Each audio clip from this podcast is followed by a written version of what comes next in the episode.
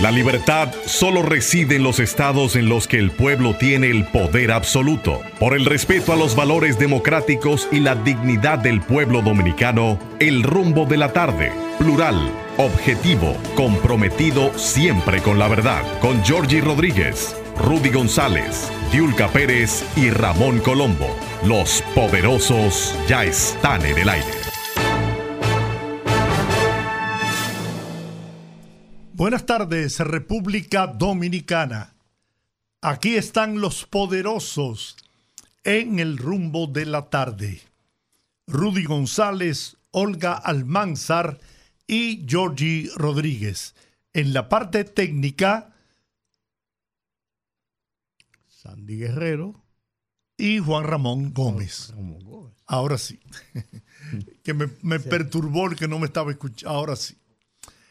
Estamos en Rumba 98.5 FM en la capital dominicana y Premium 101.1 FM en Santiago, la ciudad corazón para toda la región del Cibao.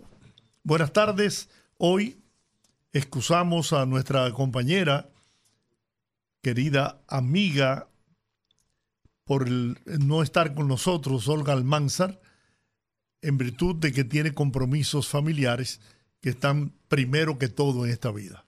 Sí, señor. Así que, nada, que todo marche bien.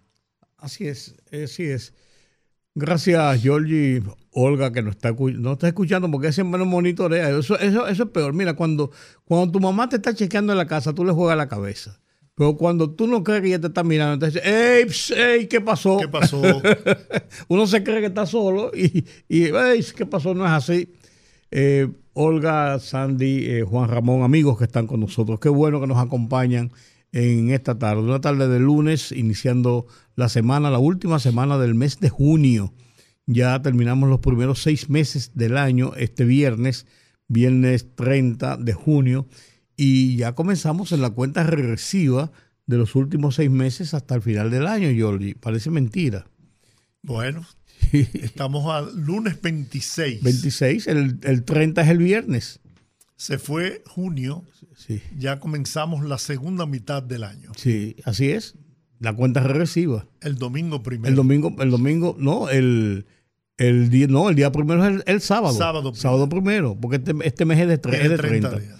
Sí, estamos en el, en el verano, que es un, una temporada de 93 días, hasta el 23 de septiembre próximo, cuando comienza el otoño oficialmente en, el, en, la, en la zona occidental del mundo, en este lado del paralelo, donde está ubicado el continente americano, parte del continente americano y República Dominicana. Don Rudy, 70 mil viviendas ilegales se construyen Sí. anualmente en la República Dominicana, lo cual las expone a los sismos, o sea, a los terremotos, temblores de tierra. Sí.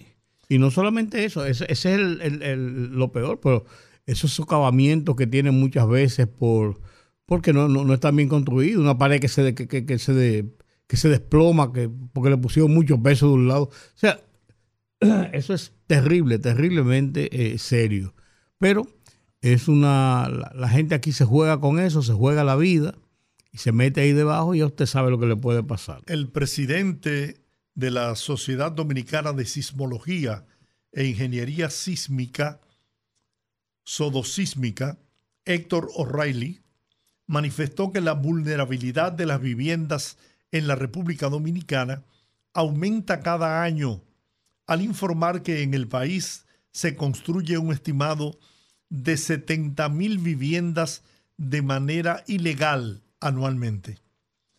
El presidente de la institución se expresó en esos términos al participar en el Congreso Internacional de Terremotos y Vulnerabilidad realizado por el Colegio Dominicano de Ingenieros, Arquitectos y Agrimensores CODIA este fin de semana. Informó que el dato fue obtenido de la información desprendida del Ministerio de la Vivienda y los censos correspondientes a los años 2002 y 2010, que son los levantamientos más recientes con informaciones disponibles.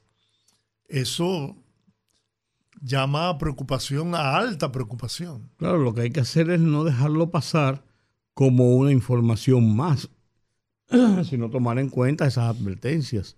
Ahora imagínate tú, ¿cómo enfrentar esa situación?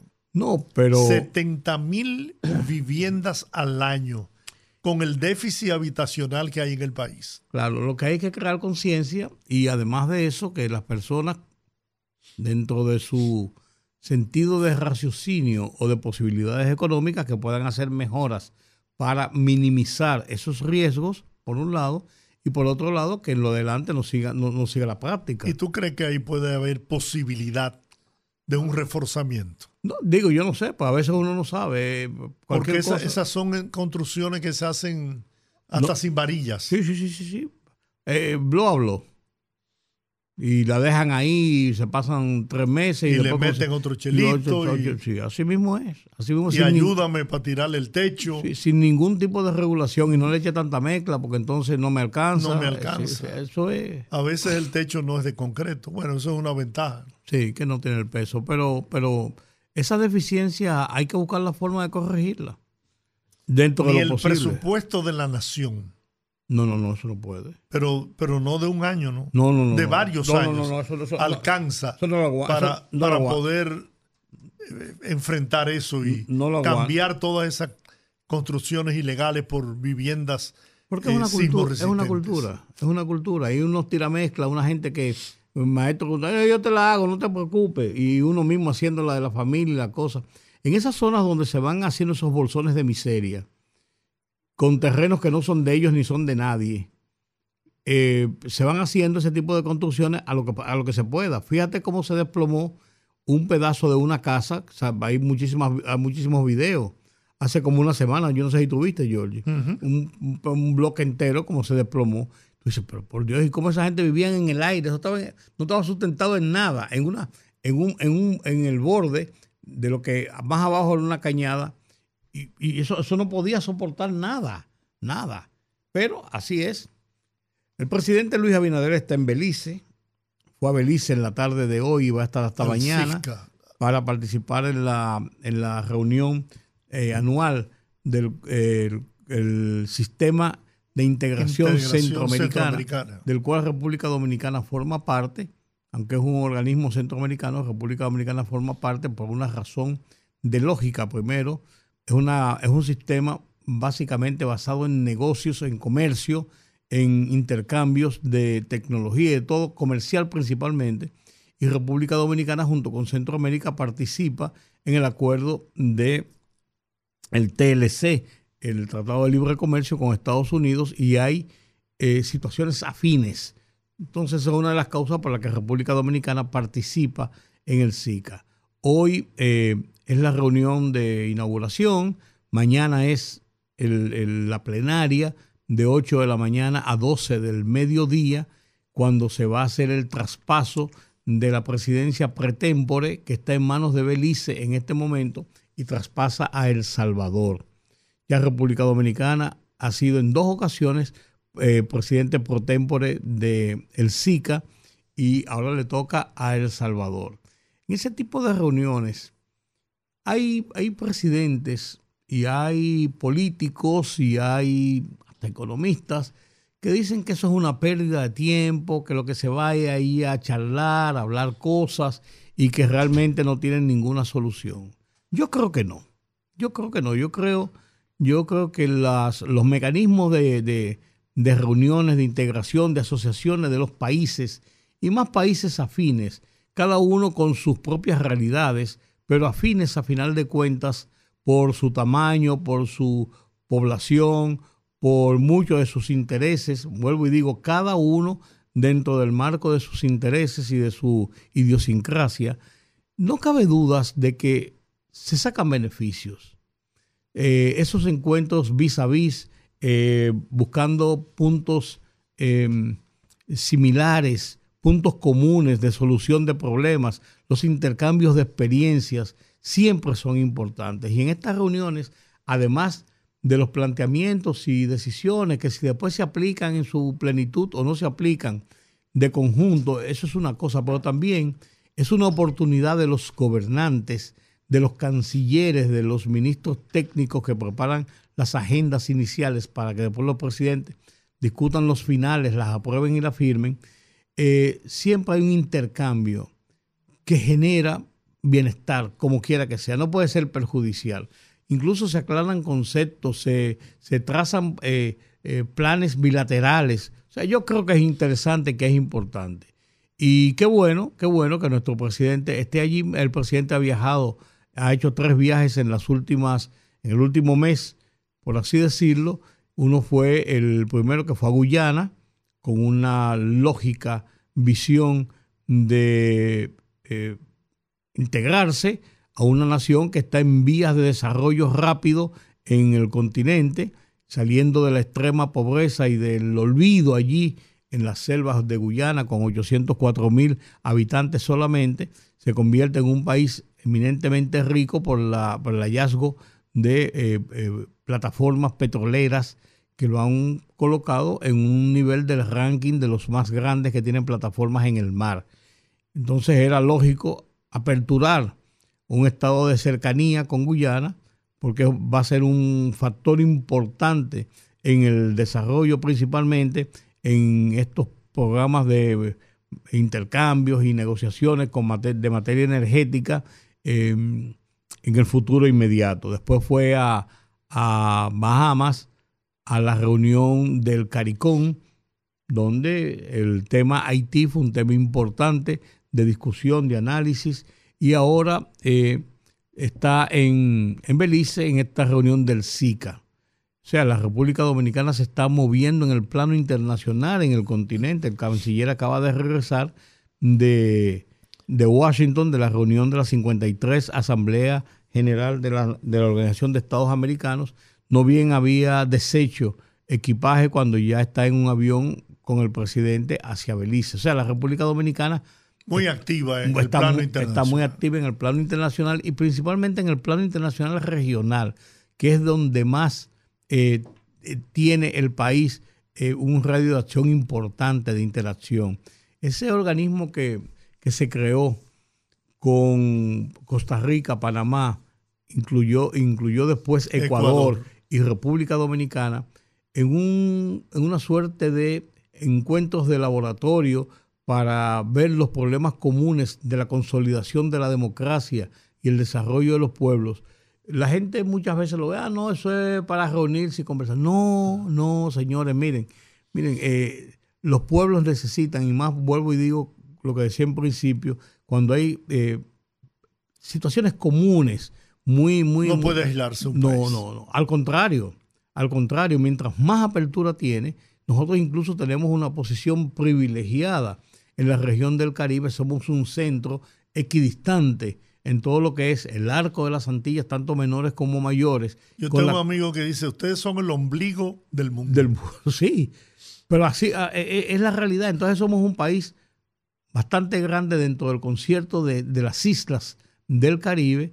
Primero. Segundo, somos un país... Con el mayor número de habitantes. Y, unos 24 millones entre, claro, entre, República Dominicana y Haití. Pero, es la isla más poblada del mundo. Incluso, incluso entonces, además de eso, además de eso, con un proceso de estabilidad político, social, económico que nos hace a nosotros ser vistos con, interés por los países como punto de partida y como punto de negocio. Y un presidente con una visión de futuro que no se detiene, que trabaja permanentemente en el interés de abrir mercados para la República Dominicana y de conseguir oportunidades. Mire ese viaje a Guyana. Ustedes verán los beneficios que ese viaje, que esa apertura, esa relación eh, tan cercana que ha iniciado el presidente Luis Abinader con el presidente de Guyana, ustedes verán que tendrá sus resultados positivos para el país. Es que ese tipo de intercambio, Georgie, no tiene otra, otra, otra, otro destino que no sea beneficios. Beneficios, no tiene otro destino que no sea beneficios. Si tú no tienes beneficios, no tienes pérdidas de nada. Claro. El teleférico de los Alcarrizos ha sido un modelo ejemplar, según Yael Isa, director del Fideicomiso para el Desarrollo del Sistema de Transporte Masivo de la República Dominicana. Su uso ha resultado exitoso desde el primer día, lo cual estima pasaría en Santiago con el que se está construyendo en esa ciudad y que será puesto en funcionamiento en pocas semanas.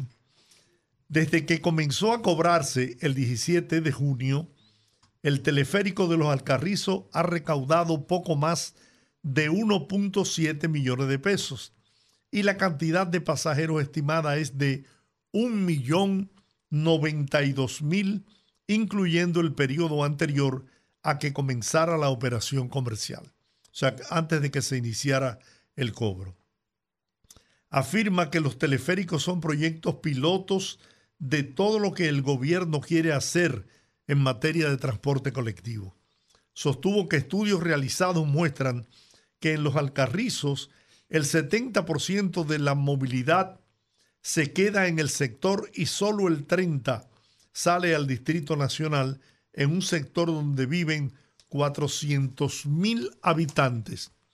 El teleférico de los Alcarrizos es considerado uno de los más modernos como primer sistema urbano monocable que alcanza una capacidad de 4.500 pasajeros por hora por sentido y el más rápido de todos por sus 7 metros por segundo que equivalen a 25 kilómetros por hora.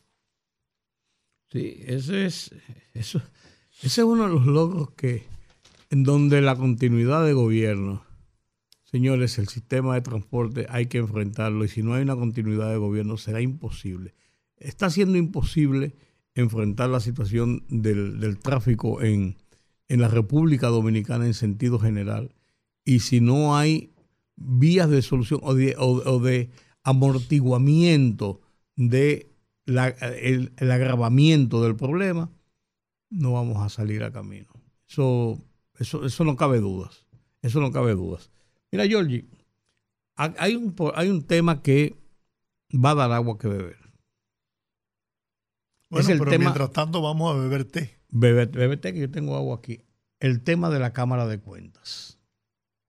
La comisión especial de la Cámara de Diputados, que la componen 17 miembros, sesionó, celebró una, reunión el sábado definitoria sobre la encomienda que se, le, que se le puso en sus manos, que era analizar la crisis interna en la Cámara de Cuentas, que estalló hace ya más de un año y que ha ido postergándose y que ha ido siendo centro de escándalo y de dimes y diretes y ha en cierto modo frenado la acción de un organismo constitucional con eh, deberes expresos, como es nada más y nada menos que auscultar el manejo de los recursos del Estado en las instituciones públicas. O sea, no puede, no puede tener, no puede ser un organismo que tenga más, que tenga más eh, eh, eh, necesidad de ser todo lo transparente, lo claro, lo público, lo organizado, lo prudente, lo confiable de una sociedad, Georgie, que la Cámara de Cuentas. Entonces, navegar en este, en este mar tortuoso de chismes, dimes y diretes, acusaciones y contraacusaciones, lo que hace es un flaco servicio a un organismo de esta naturaleza.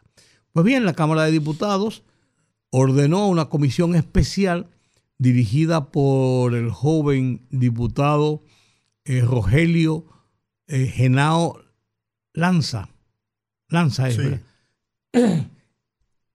a que examinara, oyera, los interrogara, viera la versión, investigara qué es lo que está pasando para ver cómo la Cámara de Diputados, que es el organismo de control constitucional de la Cámara de Cuentas, o sea, no es el Congreso, pues la Cámara de Diputados directamente eh, tomaba una decisión sobre lo que estaba pasando. Y la decisión el sábado fue que de los 17 miembros solamente asistieron 11, no fueron 6, Nueve de ellos votaron en favor de establecer de, interponer un juicio político ante el Senado de la República.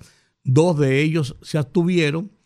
Entonces, si uno hace una cuenta rápida, 9 de 17 más que 8 que no, 6 que no fueron y 2 que votaron en contra. O sea, hay una decisión directa de, el, de la Cámara de Diputados de que haya un juicio político. Entonces, pero eso, eso tiene que ser llevado al pleno. No, no, ese es el informe. Ahí es donde definitivamente. ese, es el informe, ¿no? Y pues, pues ahí voy. Ahí voy a dar las informaciones ahora, porque esta decisión de la, de la, de la comisión es presentada al pleno. Y el pleno tiene que decidir por mayoría de dos terceras partes. Voto calificado. Voto calificado de dos terceras partes, ni siquiera de los presentes, sino de la matrícula serían 127 votos que deben validar que haya un juicio político, porque en el proceso de un juicio político solamente se han celebrado dos juicios políticos en el proceso constitucional que estamos viviendo de democracia los dominicanos, el de 1972 contra Manolín Jiménez, que lo, destituyeron como alcalde del Distrito Nacional, y el de 2008 de la Cámara de Cuentas precisamente, donde se hizo un juicio político que no llegó al término de la destitución porque la mayoría de ellos presentó renuncia, presentó renuncia cuando se inició el proceso de, de, de, de juicio político. Porque el juicio político, si son hallados responsables de los hechos que se le imputen y son destituidos, te inhabilita por 10 años, años como persona para poder ocupar cualquier función pública.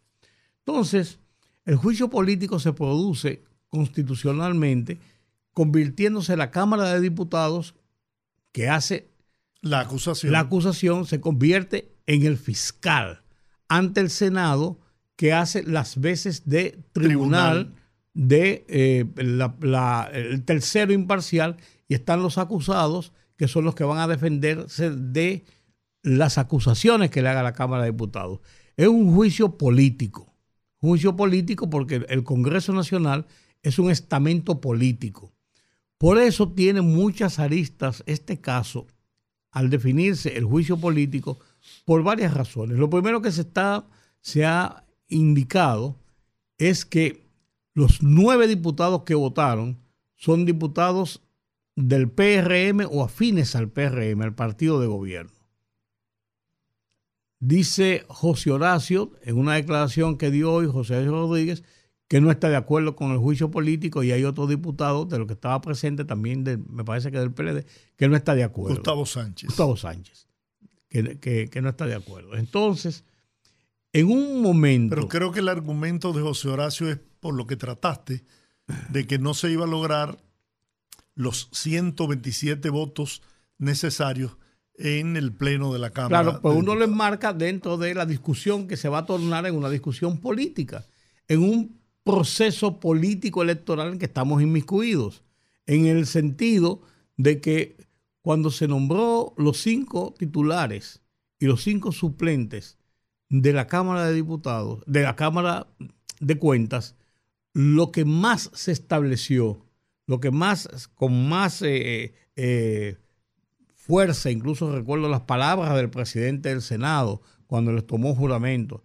Son verdaderas personas independientes e imparciales eh, que van a, hacer la labor que se necesita. Y después comenzó a resultar que fulano de tal lo, recomendó fulano, que si pensé, lo que pasa siempre. Entonces, si eso se, eh, se extrapola al momento en que estamos viviendo de un, en las puertas de un proceso político, esto podía perder la esencia de lo que significa la Cámara de Cuentas, la Cámara de Cuentas como un instrumento de control del Estado, un, instrumento constitucional, porque va a quedar la suspicacia siempre de quienes van a tener esa representatividad de mayoría para hacer ese nombramiento. O sea, qué, qué, penoso que, no, lo que, a lo que yo quiero llegar es qué penoso que tengamos un organismo tan trascendente e importante como Cámara de Cuentas involucrado en, una situación tan bochornosa como esa. No, y además de eso, Rudy, de no celebrarse el juicio político, aunque sigan ostentando la dirección de la Cámara de Cuentas, van a estar muy debilitados. Totalmente. Y yo creo que ahí han enseñado el refajo los sectores involucrados en este asunto. Unos que quieren que las auditorías pendientes que podrían involucrar a altos dirigentes de la Fuerza del Pueblo de Leonel Fernández y del PLD, con esto, por lo que se ha dicho y se ha comentado, hay una especie de boicot para que esas eh, auditorías no progresen ni se realicen. Señores, hay, hay solicitudes del, del, del, de los fiscales, ¿cómo se llama? El, el PETCA. Exacto, del PETCA, esperando por, por esas auditorías para poder hacer los sometimientos de lugar a gente que desfalcó este país, que atracó este país. Entonces, no se ha hecho una sola auditoría de las que ha solicitado el, Ministerio Público a través del PETCA. Una sola no se ha hecho. Y se pidieron creo que 27, si la memoria no me traiciona. Entonces, ¿qué interés hay? Mira, yo no quiero eh, colocarme en la posición de que esta gente sean eh, perjudicadas incluso eh, inhabilitadas por 10 años. No creo que se debiera llegar hasta tanto. Pero ellos sí podrían hacer lo que hicieron los anteriores, renunciar. Y evitarse pasar por esa bochornosa situación. Si hay la renuncia, entonces los suplentes entran. Exacto. Si no hay la renuncia, si hay la destitución, entonces designan nuevos. Nuevos. Entonces yo pienso que, podrían ser escogidos los suplentes, pero tiene que ser sobre el voto del Sobre el voto de la...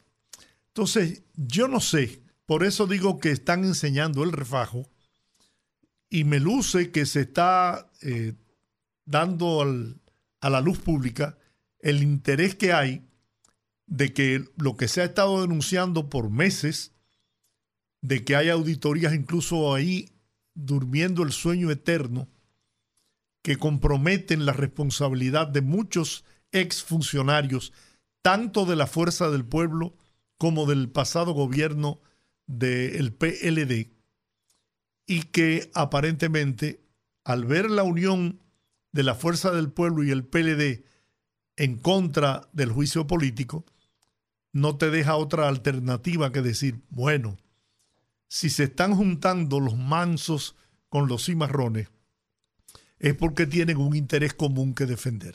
El tema también que se ha dicho, Giorgi, es que hay auditorías que caen de cajón, que son obligación de la Cámara de Cuentas de hacer del presente gobierno, donde hay también versiones de que la situación no son, hay situaciones comprometidas, eh, donde también se ha dejado de lado. O sea, lo malo de esto es que de una forma u otra el tema se politice porque la Cámara de Cuentas debe ser un instrumento que aunque tenga connotaciones políticas a final de cuentas, porque la, quienes seleccionan a sus miembros son los políticos, y los políticos dominicanos no han sabido todavía, no han sabido todavía desprenderse de sus intereses con visión de futuro políticos para escoger, para escoger Eso depende, grupos idóneos eso depende, Rudy. Depende de la resiedumbre del, individuo, de la ah, persona. No, porque hay casos. Porque hay casos. No, hay casos y casos. Ahí está Milton Rey Guevara. No, y ahí, está, ahí está, ahí está el caso de, de, de, de Licelo.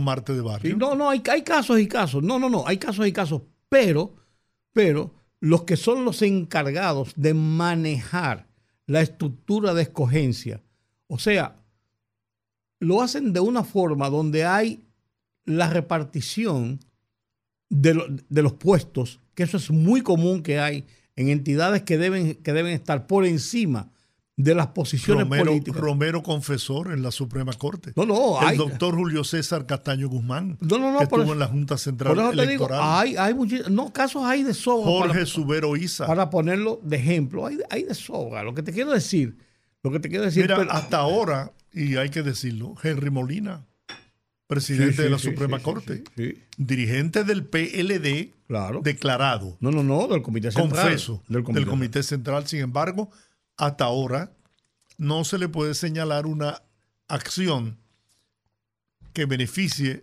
al, partido al que él pertenece. No hay muchos otros funcionarios que se le endilgan. Claro, hay muchos más. Que se le endilgan, incluso funcionarios eh, decididos de esa forma, que se les endilga posiciones porque eh, por razones de amistad, de cercanía, de, afectos eh, políticos incluso, y, y ahí están. Pero lo que te quiero decir lo que te quiero decir es que yo no lo partidarizo, sino, sino yo lo veo, yo lo veo en la forma penosa de un organismo constitucional que debe ser de los organismos llamados a ser más transparentes y más creíbles de la sociedad. Ahora, yo lo que te, quiero preguntar. Por la función que tienen que hacer. Yo te quiero preguntar y quiero dejar esta pregunta para que la gente cuando le toque hablar le dé respuesta. Y entonces, ¿cuál es la solución? ¿Que siga estancada la Cámara de Cuentas? No, no, no, no, no, no, no, no, ahí, no eso no puede seguir como ante están. Un, ante un país y un pueblo que está esperando precisamente que se develen los actos reñidos con, con los principios y la moral. Pero más que eso, pero más que eso, Giorgi, el hecho de que lo que resulte de ahí no sea creíble. Vamos a suponer que ah, vamos a, hay 20 de utilidad, vamos a tirarla. Pero la gente, ¿cuál, ¿cuál es el nivel y el grado de credibilidad que la gente le da de todas maneras? O sea, que está contaminado, es el tema. No, ya esa Cámara de Cuentas es... Ese, ese, ese es el problema. Hay una contaminación ya que es imposible revertirla. Porque es, por, cuatro años. Por cuatro años. O sea, que para el próximo periodo de gobierno sí pueden elegir. Sí, ellos tienen, ellos tienen tres años. Ellos le queda un año y me parece que dos meses. Sí, ellos, están ahí ya, ellos están listos Al final de la... Sí, lo que te quiero decir es que ya, ya esa Cámara de Cuentas no tiene sentido. Pueden, pueden ser, pueden demostrar que realmente lo que había era un chisme y que no hay nada irregular. No parece que el chisme es, profundo. No, lo que, por lo que te quiero decir, no hay credibilidad en la sociedad en esa Cámara de. No, no no, ya fue minada su credibilidad. Entonces, por eso yo digo el proceso que lo, más, lo ideal sería que renunciaran. No, si ellos renuncian y entran los suplentes, entonces habría que tener también mucha, mucha, muy, mucha confianza y muchas ojerizas sobre lo que hagan los suplentes. Porque hay una razón. ¿Qué es lo que se ha dicho tradicionalmente? que cuando los cargos no se reparten arriba, se reparten abajo. Yo te doy uno aquí, te doy uno allí, que también las partes de los suplentes están contaminados. Lo que tú decías, a lo mejor sí yo soy que yo soy reformista y qué, y qué, pero mi condición me, me indica a mí que yo soy una persona independiente y además independiente de mis posiciones políticas al ocupar un cargo público que requiere que no haya posiciones políticas. Pero eso, ahí está la residuo de la gente. Claro. Pero en cómo confía la sociedad en esos, en esos, en esos resultados. O sea, mira, yo creo que es muy bueno a la vuelta nosotros seguir después de la primera media hora y hablar con la gente, a ver qué opina la gente. Destitución Ok. Ok. Vamos a la pausa.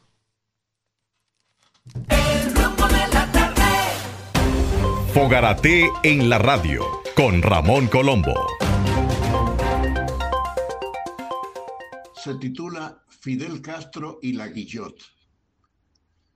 Esta vez dediqué las horas más gozosas de mi domingo a la cubanísima Olga Guillot y su derroche de emoción en cada canción su excelente dramatización del verso musical, su impecable expresión del tono en lo mínimo y lo máximo de su voz, su amplio repertorio sin desperdicio, siempre puesto para el amor. De ahí su permanencia en el gusto musical de tres generaciones de buenos melómanos, incluyendo nada menos que a Fidel Castro, que cuando en algún rato libre optaba por escuchar sus canciones, siempre advertía, cuidado quien me quita a esa gusana, es decir, exiliada enemiga de la revolución cubana. Fogarate en la radio con Ramón Colombo.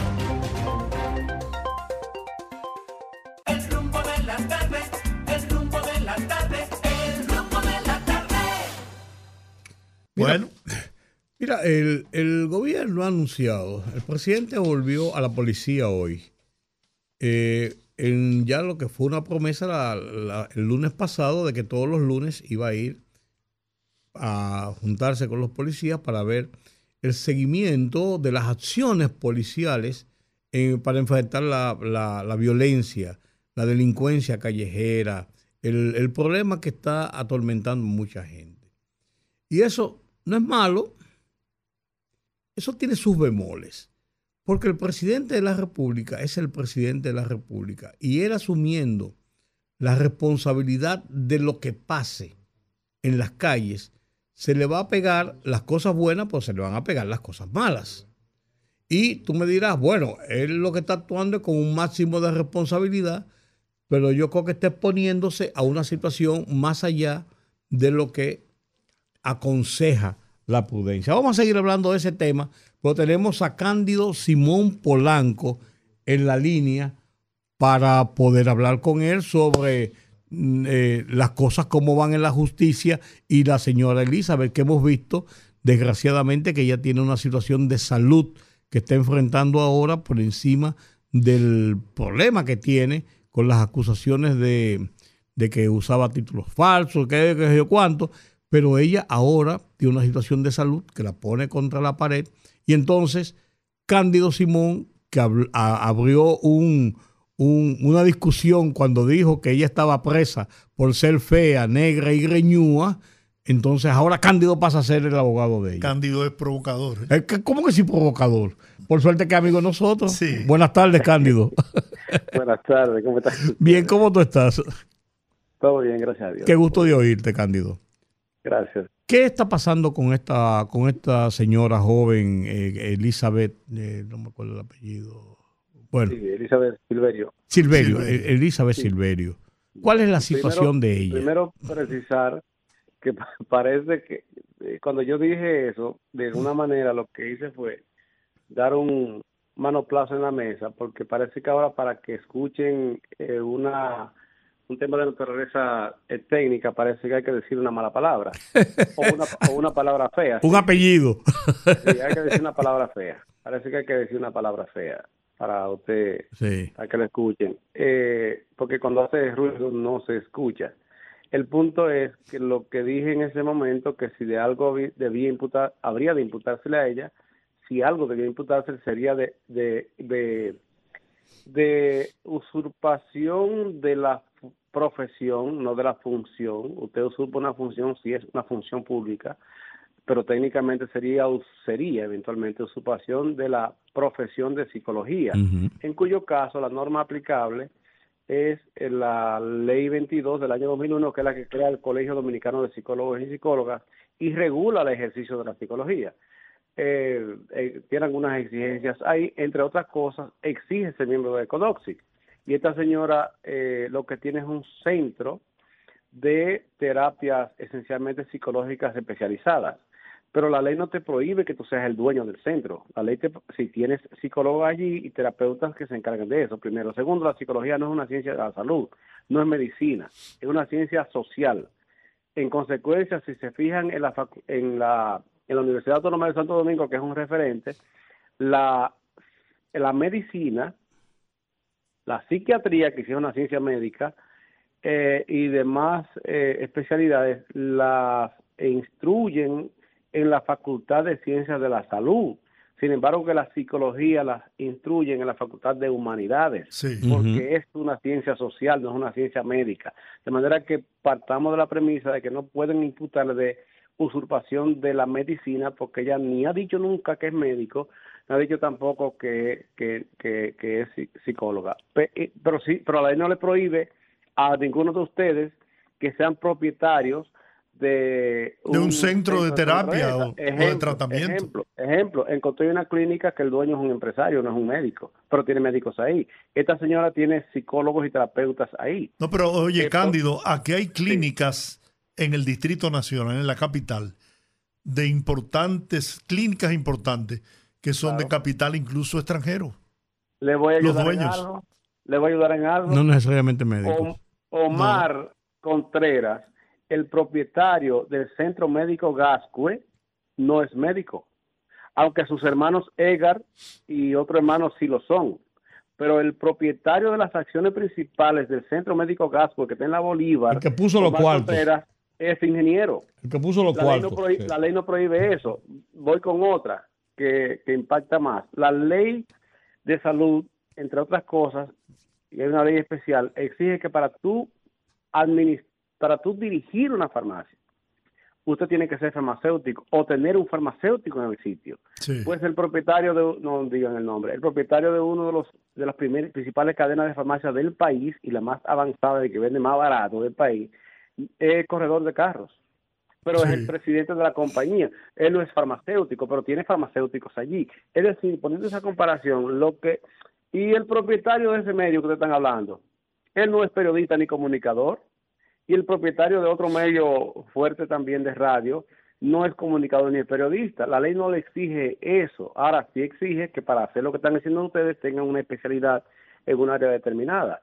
Ahora, ese es el punto. Por eso fue que dije, pero siendo así, ¿qué es lo que se podría probablemente eh, poner sobre el tapete? Además de todas las especulaciones, porque usted me dice que usa un título falso, pero ¿dónde está la constancia que dé cuenta documentada no estoy defendiendo eso, ¿eh?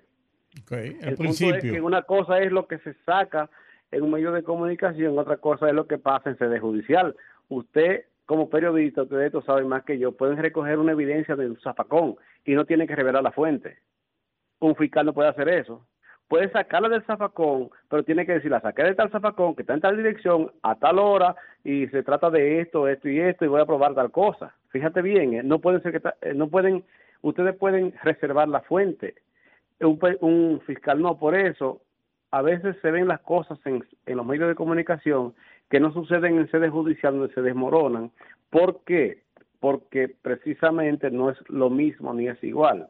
En eh, a eso me refería. Ahora, respecto de la situación de ella, bueno, eso generó probablemente que yo entré con ese manoplazo para explicarles el, tema. Y, bueno, puedo no haber caído simpático, pero los abogados que respetamos nuestra profesión, no estamos para concitar aplausos ni, ni complacer peticiones. ¿Cuál es la situación de ella de salud ahora? que estamos viendo en las últimas horas? Pero bueno, precisar que yo no la conocía a ella ni conocía a su familia y parece que como consecuencia de ese otro escenario, tanto su abogado, que sí conozco de hace muchos años, Rafael Elena, el abogado principal, como eh, la mamá, la abuela, eh, su esposo me pidieron que le acompañara en ese proceso y como esto es lo que yo hago y no es pecaminoso, pues entré ayer, me reuní con ella ayer y ahí me explicó la condición física en que ella está. Y además de eso eh, me informó que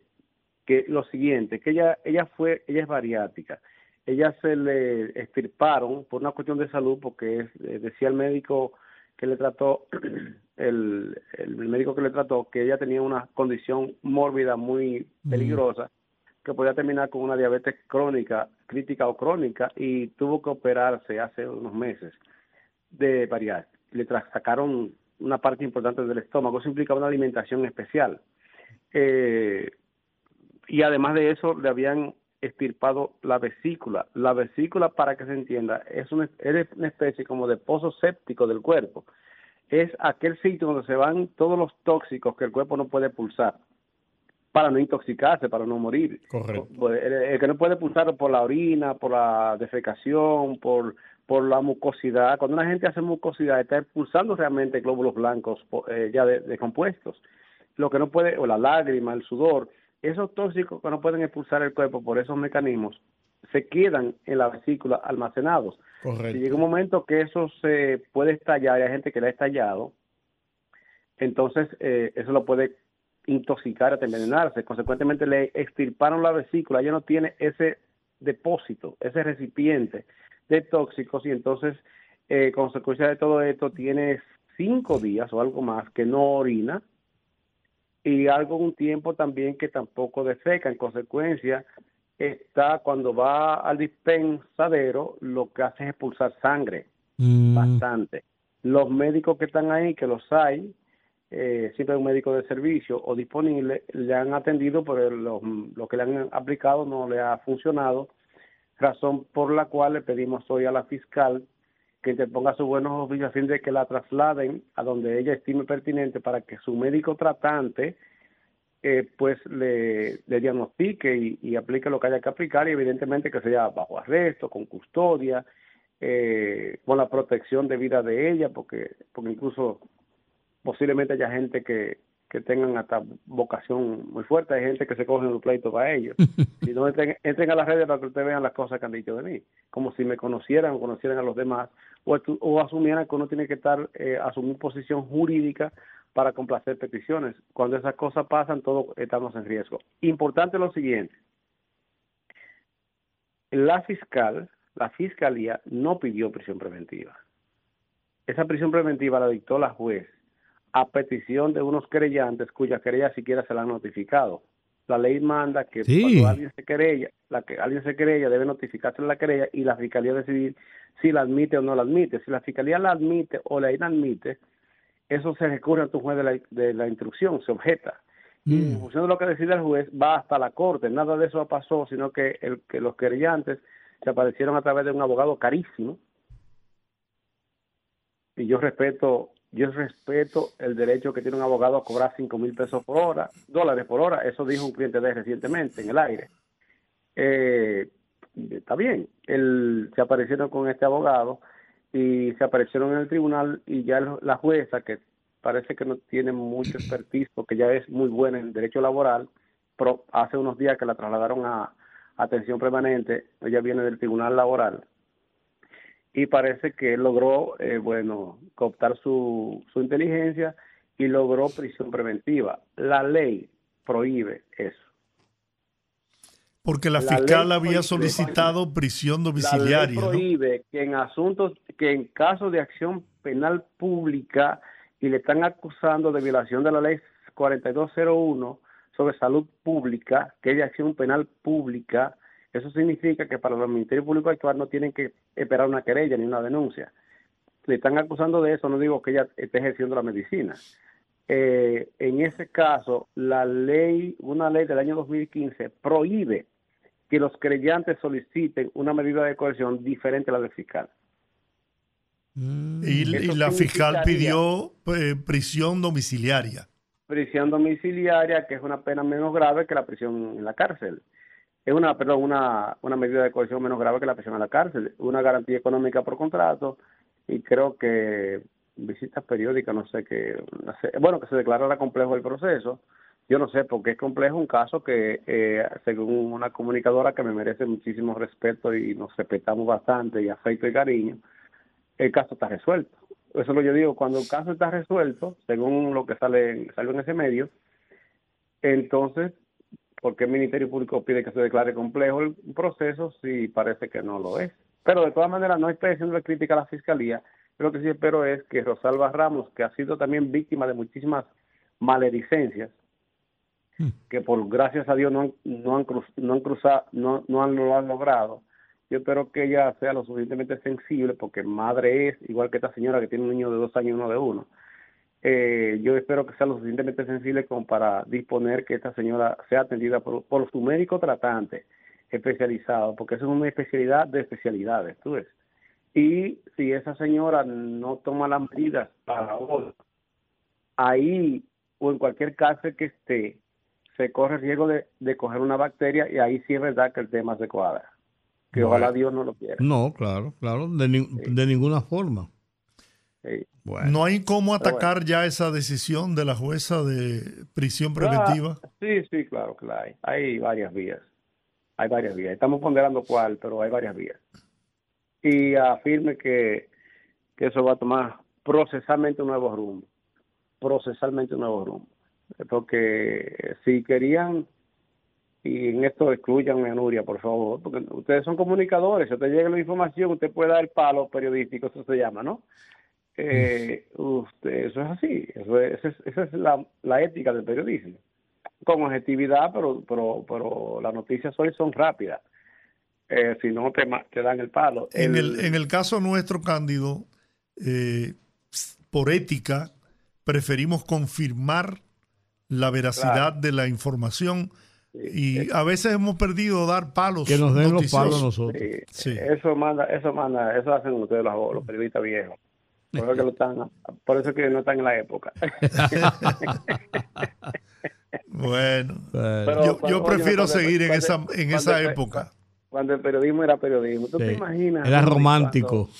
óyeme, ese última hora. Ustedes lograron, bueno, ustedes lograron, ejemplo, ¿no? Meter ese medio al grado tal que la gente decía, cuando alguien no sabe, pues tú no lees el tema ahora. Pues tú lo sí, claro. Sí.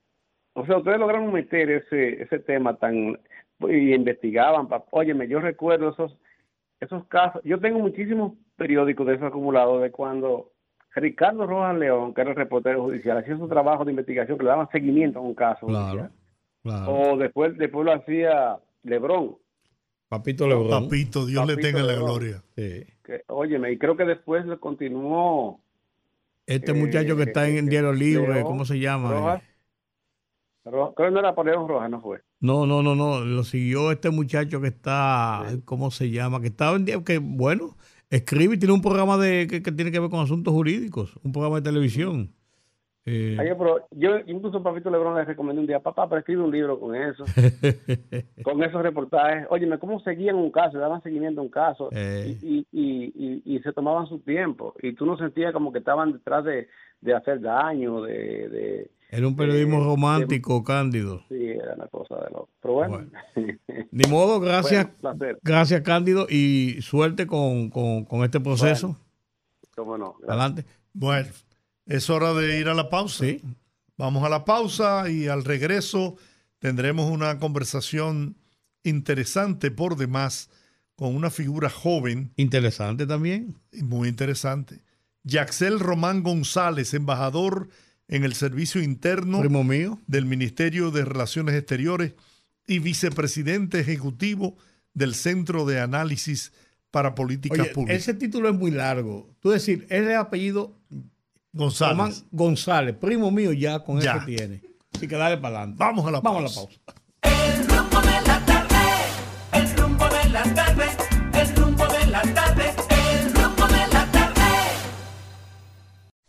Bueno, aquí estamos de regreso en el rumbo de la tarde. Como les dije, vamos a conversar con un joven talentosísimo. Lo conocí desde muy jovencito. Pertenecíamos a la misma fuerza política. Seguíamos al mismo líder. Mi, padre, mi padrino de bautizo. El más grande que ha dado la República Dominicana. Ahí sí. No lo voy a discutir contigo. No, es que. No lo voy a discutir contigo. porque, vale. porque tenemos, porque tenemos visitas. Yaxel Román González. Muchísimas gracias para mí.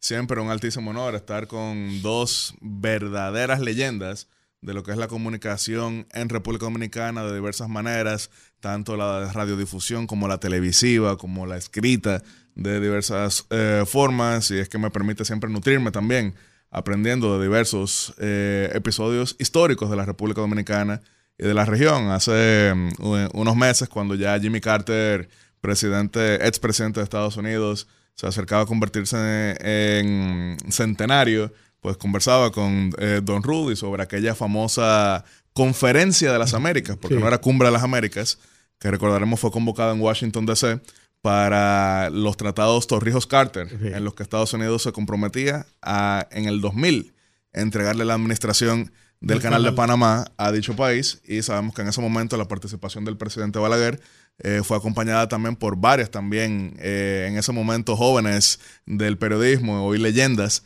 en ese orden compartíamos ahí algunas la, virtud. anécdotas. Bueno, ya se, ya se le, ah, no, no, está bien. Sí, ya se está eh, en, en, en, los quehaceres políticos eh, electorales de República Dominicana, pero ese es un ese es, ese, ese es el tema como, como jugoso de esta invitación. Pero yo quisiera hacer un repaso antes, así rápido, de algunas cosas que están pasando en el mundo, como un estudioso que tú eres, principalmente lo que pasa en América Latina. Y comienzo, por, lo, por, lo último. Hoy esas elecciones de ayer en Guatemala, a uno como que le cuadró la cabeza ya sí. Claro, es una de las sorpresas más grandes que se ha dado a nivel electoral en la historia de Hispanoamérica democrática. Porque a lo mejor algunos en la audiencia me estarán diciendo, Yatzel, quizás estás exagerando porque no es la primera vez que alguien que no era favorecido por las encuestas termina en una posición ventajosa. Sin embargo, yo tendría que corregir y hacer la referencia que no es lo mismo tú estar tercero y terminar en segundo, o tú estar segundo y terminar en primero, que tú estar séptimo y terminar en segundo. Séptimo con un 2% en las encuestas. Exacto, de 2% a 11%. Ahora, eso sí explica algo, y es que Guatemala, a diferencia de República Dominicana, no tiene un sistema sólido de partidos políticos, porque aquí cuando hemos tenido segunda vuelta, hemos visto, como fue el año 1996, la única ocasión eh, que quien pasó en primer lugar tenía 46%, quien pasó en segundo tenía 39%, y el que quedó tercero logró 15%. En el caso de Guatemala, quienes pasan a segunda vuelta en primer y segundo lugar lograron fue 15 y 11. Imagínense entonces lo disperso que está. 22 partidos políticos presentaron candidatos. Eh, la mayoría de las encuestas, previo al certamen del día de ayer, apuntaban que era una competencia de tres entre Sandra Torres, ex primera dama, que aspiraba por tercera ocasión, ella sí logró pasar a segunda vuelta, Suri Ríos Sosa, hija del general Efraín Ríos Montt, que fue 18 meses presidente de facto de ese país. ¿Y por qué yo digo presidente de facto y no tanto dictador? Porque fueron 18 meses. Entonces quizá no tenía la misma fuerza cuando uno piensa en un Stroessner, en un Pinochet, entre otras cosas. 31 años, Trujillo, 31 años contra 18 meses. Y Edmond Mulet, ex eh, secretario general adjunto de las Naciones Unidas. Pero quien terminó pasando fue Bernardo Arevalo, junto con Sandra Torres, hijo del legendario presidente revolucionario de Guatemala, Juan José Arevalo, que muchos a, veces lo confunden y piensan que Arevalo es Arbenz, Jacobo Arbenz, que fue el que resultó derrocado en 1900 54. Bernardo Arevalo, que ya ha sido viceministro de Relaciones Exteriores, aunque no partidario, y también era en este momento diputado por un partido más que todo urbano, sorprendió a todo el mundo, porque repito, de 2% a 11%, y logró 23 diputados. Eh, Guatemala, sin embargo, a diferencia de República Dominicana, que son 45 días entre la primera y segunda vuelta, Guatemala es 61 días, lo cual quiere decir que son dos meses. Es una elección nueva por completa ironizaba eh, Don Rudy fuera eh, del aire, que ahora lo que vamos es a la, elección de verdad. Porque también hay otros datos a tomar en cuenta. 17% eh, no votó por ningún candidato, sino que lo hicieron nulo. Y cuando uno toma en consideración que el primer lugar, el primer lugar logró 15%, entonces hubo más votos nulos que por el primer lugar. Eso es una señal de lo débil que es la partidocracia de ese país. Que para repasar un poquito, de nueve partidos, no, mejor dicho, de nueve elecciones que ha tenido Guatemala hasta esta, es decir, esta fue la décima, nueve presidentes habían llegado al poder, representantes de nueve partidos distintos, seis de los cuales ya habían perdido incluso su personería, y ayer perdió su personería el séptimo partido, que era el FCN Nación del presidente Jimmy Morales había algunos partidos muy históricos en ese país, como don, eh, don Giorgi recordará, la democracia cristiana de, de Vinicio Cerezo. Eh, sin embargo, divisiones internas significaron que ese partido perdiera eh, esa gran presencia que había tenido previamente. El partido de la Avanzada Nacional del presidente Álvaro Arzú, que firmó los acuerdos de paz, también perdió la personería. Bueno, estaba el partido, el Frente Republicano Guatemalteco, que era el partido de Efraín Ríos Montt, que no logró volver al poder por la vía democrática, pero sí logró llevar a Alfonso Portillo como presidente el Partido Movimiento de Acción Solidaria, que era el partido de Jorge Serrano Elías, quien inspirado en el Fujigolpe del año 1992, intentó lo mismo en 1993, pero no se le dio. Y hoy vive en Panamá, eh, exiliado, donde tiene un canal de YouTube que hace referencia cada vez que tiene una oportunidad para decir, Ver, vieron que yo no era tan malo, vieron que yo no era tan malo. Pero es la situación de Guatemala, muy distinta a la de Dominicana, que por más problemas que tienen nuestros partidos políticos, siguen siendo eh, bastante más representativos que lo que existe en ese país. Incluso se pone como referencia la fortaleza de los partidos versus las fortalezas de los candidatos o de los líderes.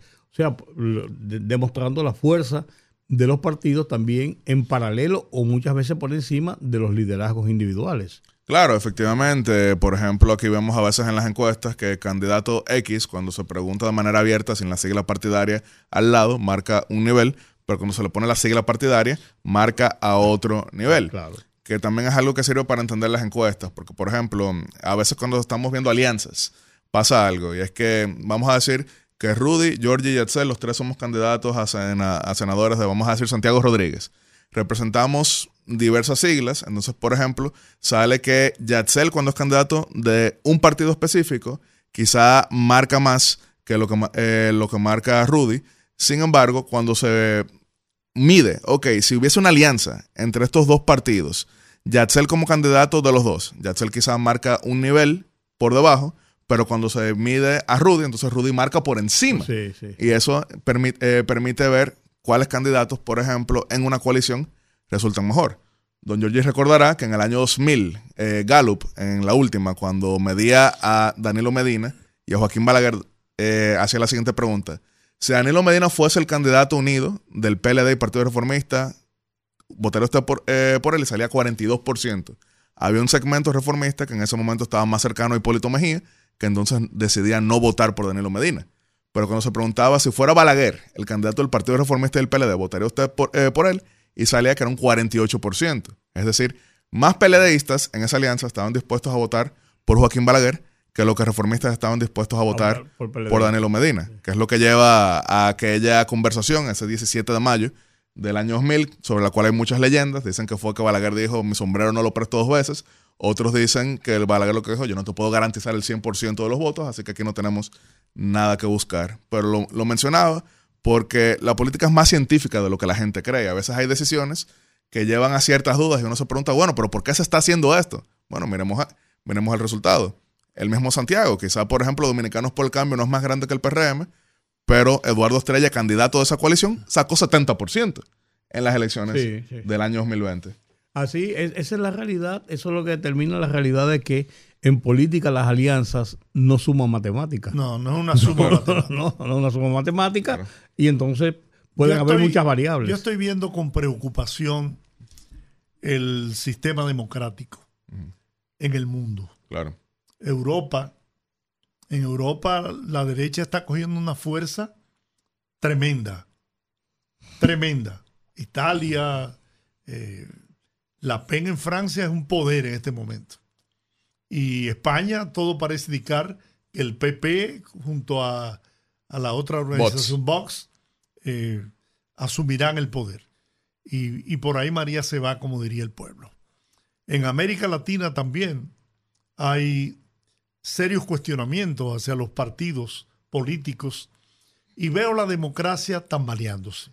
¿Qué, opinión tú tienes sobre eso? Ayer mismo salió una encuesta de la prestigiosa firma chilena Cadem, eh, que la utilizan eh, los medios como el Mercurio, entre otros, y resaltaba un dato sorprendente para muchos. Y pueden buscarlo ahora mismo en Google, que nos acompañan en la audiencia. Por primera vez en muchos años, Pinochet es mejor valorado que Allende.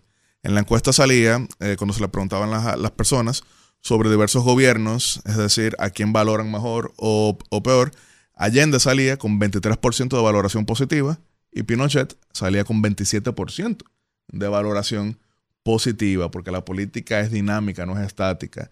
Hace alrededor de tres años era todo lo contrario. Allende estaba marcando cerca de un 30%, pero con todos los disturbios que hubo en el mismo año 2019, muchas de las frustraciones en torno al proceso constituyente que se llevó ahora a cabo, entonces hay un nuevo auge que ve con mejores ojos al general Pinochet. En el caso específico de, eh, de Europa, hay que marcar diferencia entre lo que son las centro-derechas y la derecha más extrema. Porque, por ejemplo, en el caso del Partido Popular Español, que es un partido que decidió reunir en una misma casa política a conservadores, a liberales en el sentido europeo y a demócratas cristianos, eh, siempre ha sido más moderado. Ahí hemos tenido el presidente José María Aznar, hemos tenido el, el presidente Mariano Rajoy.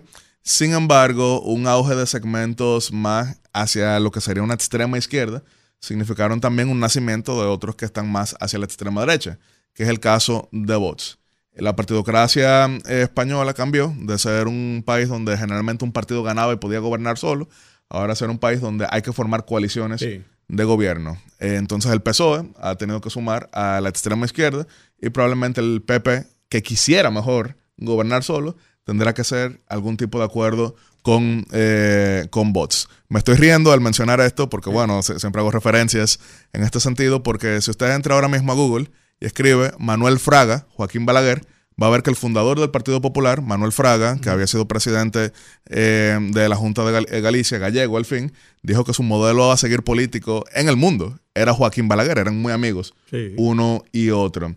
En el caso italiano, eh, Italia nunca ha podido recuperarse de la crisis del año 1993, que significó el colapso de los partidos políticos tradicionales.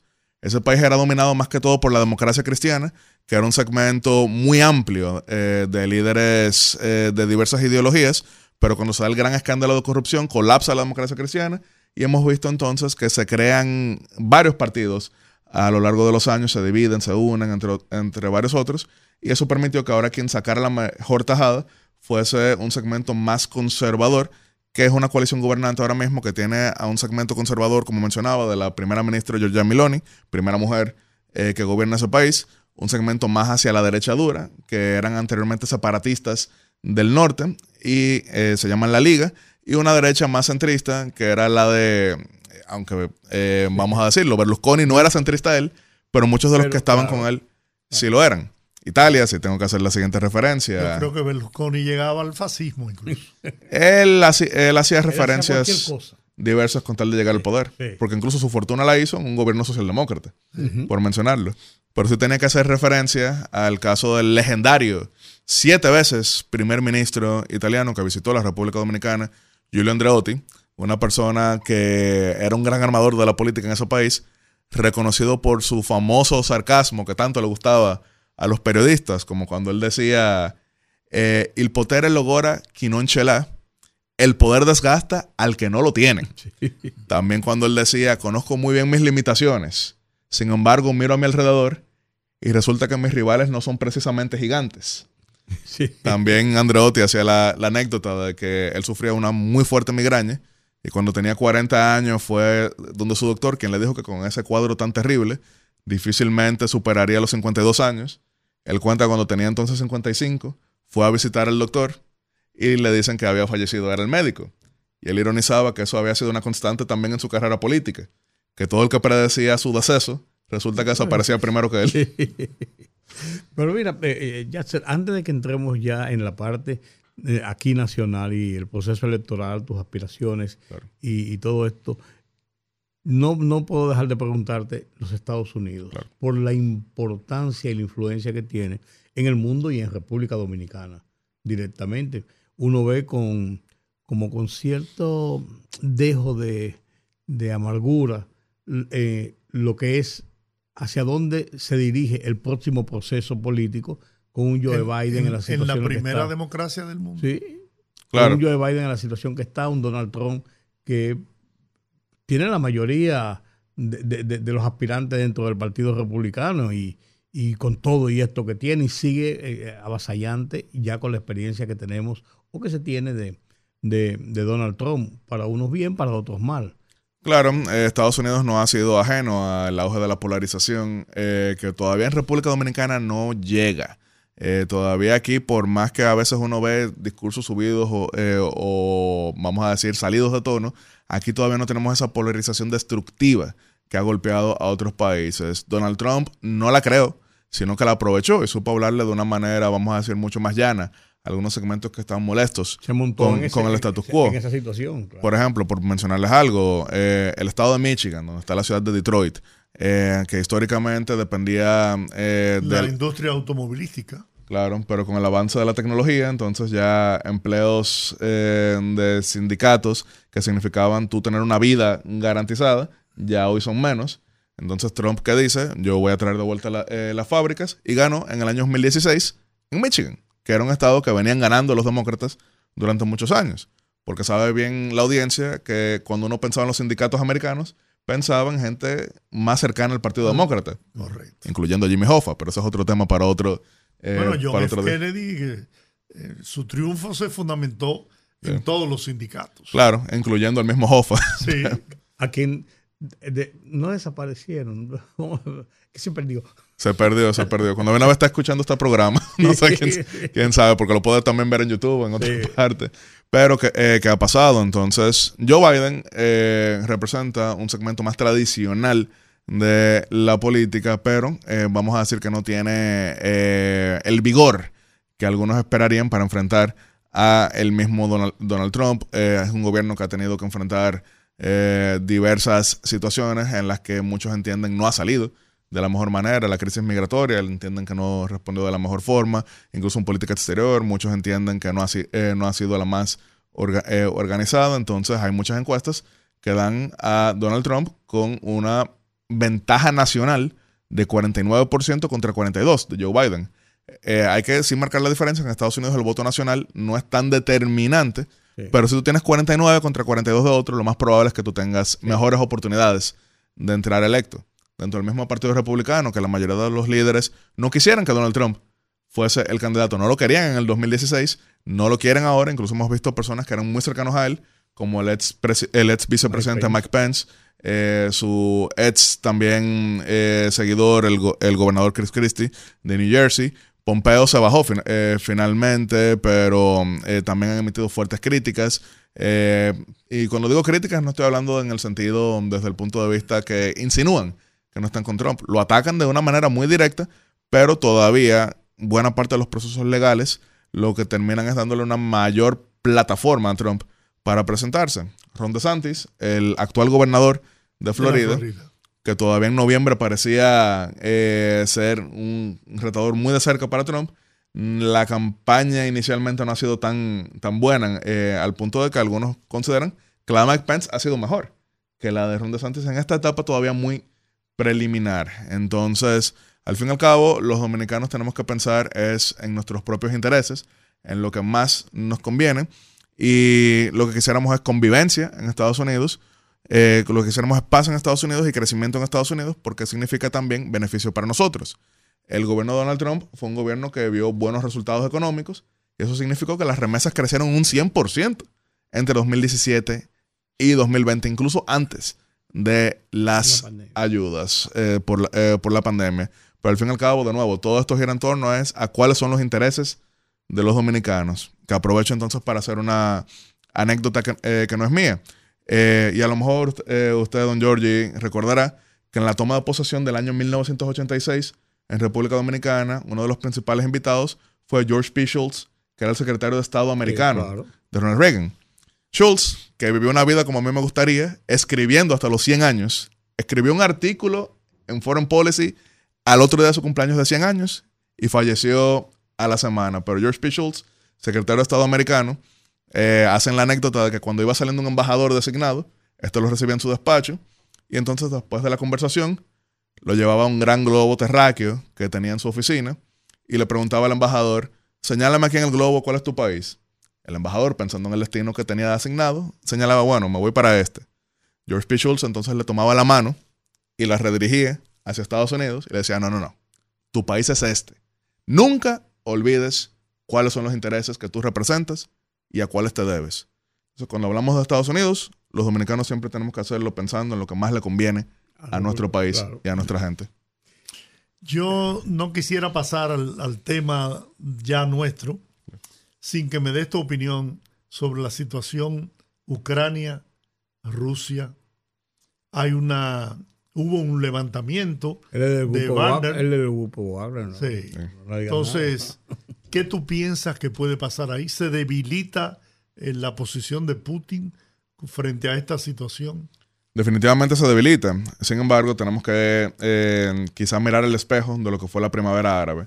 Recordará buena parte de la audiencia, ustedes también, que cuando comienzan estos levantamientos contra los dictadores en la región del norte de África y Medio Oriente, estaba el mundo entero celebrando, bueno, se cayeron estos dictadores.